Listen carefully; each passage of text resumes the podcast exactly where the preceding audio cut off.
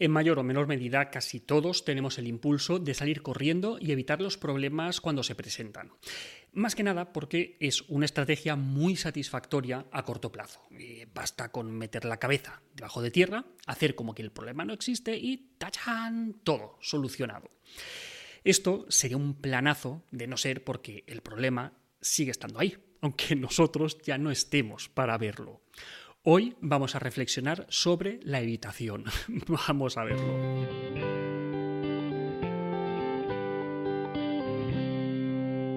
¿Que he tenido un pequeño roce o problema con alguien del gimnasio? Pues me cambio de gimnasio. Mm, ¿Algún problema en el trabajo? Eh, pues nada, me cambio de trabajo. ¿Y ¿Problemas con los vecinos?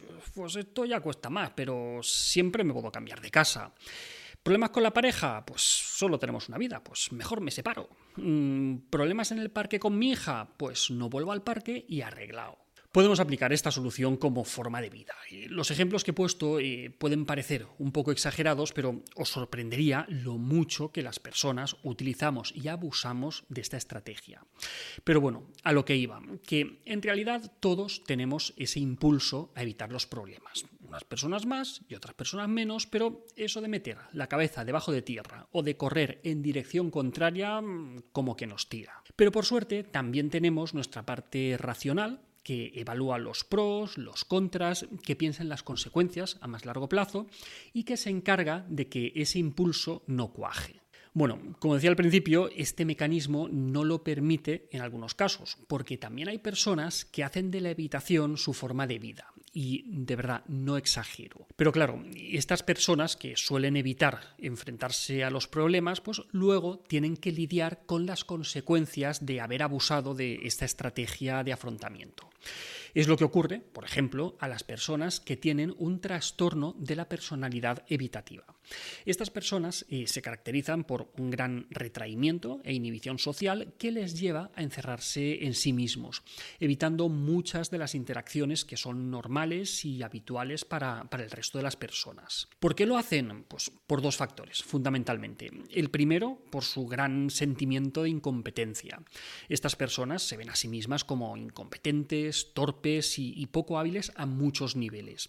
Y se lo creen hasta el punto de evitar enfrentarse a las situaciones porque, total, pues para meter la pata, pues mejor me quedo quietecito. ¿Vale? La incompetencia entonces es un factor y el otro es la baja tolerancia a la evaluación negativa. Son tan sensibles a las críticas que no las soportan. Eh, una crítica o un comentario negativo basta para que se desmoronen. Y esto, si lo juntamos con sus sentimientos de incompetencia, pues imaginad la combinación, es explosiva. Pues bien, estos factores les llevan a encerrarse en sí mismos y evitar muchísimas situaciones que, situaciones que son cotidianas para los demás. Por ejemplo, evitan las actividades laborales que implican un contacto interpersonal significativo por miedo a la crítica, por miedo a la desaprobación o por miedo al rechazo. Se muestran poco dispuestas a establecer relación con los demás a no ser que estén seguras de que van a ser aceptadas. En las relaciones estrechas eh, se muestran retraídas y poco participativas por miedo a que les avergüencen o les critiquen.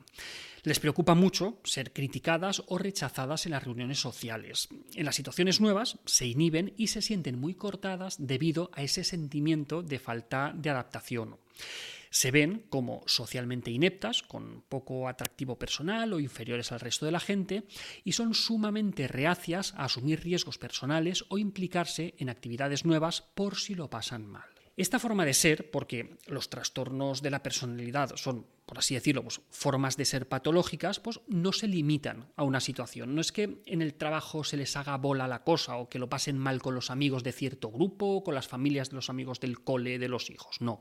Les pasa en todos estos contextos. Y el problema es que esto es algo circular, porque vamos a verlo desde fuera. Los demás ven en estas personas a alguien peculiar que no se integra, que no participa, que ante el mínimo problema huye. ¿Y qué es lo que ocurre? Pues claro, profecía autocumplida. Efectivamente, estas personas son menos integradas y menos apreciadas precisamente por ese patrón de conducta. Además, y ahí está el problema clave de la evitación, el hecho de evitar situaciones conflictivas les impide desarrollar las habilidades necesarias para hacerles frente. Porque la vida es eso en muchas situaciones, ensayo y error ensayo y error. A base de exponernos a distintas situaciones y equivocarnos, meter la pata, cagarla, como queramos llamarlo, gracias a eso logramos aprender. Aprendemos a jugar al ajedrez después de muchas partidas y después de que nos hayan matado una y mil veces. Aprendemos a cocinar después de haber preparado muchas comidas y quemado otras tantas.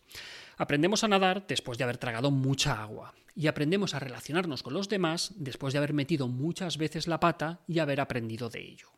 Que sí, que hay personas que de base pueden tener más facilidad, pero no dejan de ser una minoría, bien por ellos, eso que ganan, pero la mayoría de nosotros aprendemos fundamentalmente a base de errores.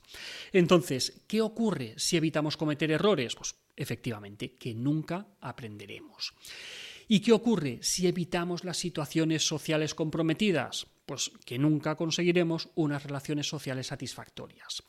Y aquí hablamos de esas personas que evitan así, a nivel general, dentro de ese patrón de personalidad evitativa, pero la evitación también está presente y es un factor clave de muchos trastornos, especialmente de los trastornos de ansiedad. Por ejemplo, es un elemento muy característico de las fobias. Quien tiene fobia a los perros, a las alturas o a la escuela, eh, ¿qué hace? Pues evitar esas situaciones. El cuerpo le pide evitar los perros, evitar las alturas o evitar la escuela. Y si se ven en medio de esa situación sin haberlo previsto, pues entonces escapan. La evitación juega un papel central en el mantenimiento de las fobias, hasta el punto en el que la exposición, o dicho de otra forma, evitar la evitación, es la parte más importante del tratamiento. Y más allá de las fobias, lo mismo pasa en otros trastornos de ansiedad. Evitamos aquello que nos genera malestar, pero el problema es que al final la propia evitación acaba convirtiéndose en el principal problema. Y a ver, que tampoco es que sea necesario ir a pecho descubierto por la vida, enfrentándonos a todo lo que se nos ponga por delante sin pensarlo. A veces, evitar puede estar bien, pero sin pasarnos. Es mejor reservar la evitación para cuando efectivamente no tenemos los recursos suficientes para enfrentarnos a esa situación y tenemos todas las de perder. En ciertas ocasiones, evitar eh, puede estar bien, tampoco es necesario ser el más valiente del cementerio, que decía mi abuela, pero, y aquí está la clave, si vemos que la evitación se convierte en nuestra forma de enfrentarnos a la vida por defecto, pues cuidado. Quizá esa estrategia nos está trayendo más problemas de lo que nos está solucionando. Y si no, al tiempo. Y hasta aquí otra píldora de psicología. Si os ha gustado podéis ayudarnos compartiéndola. Además tenéis muchos más vídeos y muchos más artículos en el canal de YouTube y en albertosoler.es. Y en todas las librerías nuestros libros Hijos y Padres Felices, Niños sin Etiquetas y nuestros cuentos infantiles Tengo miedo y tengo un nudo en la barriga. La semana que viene más. Un saludo.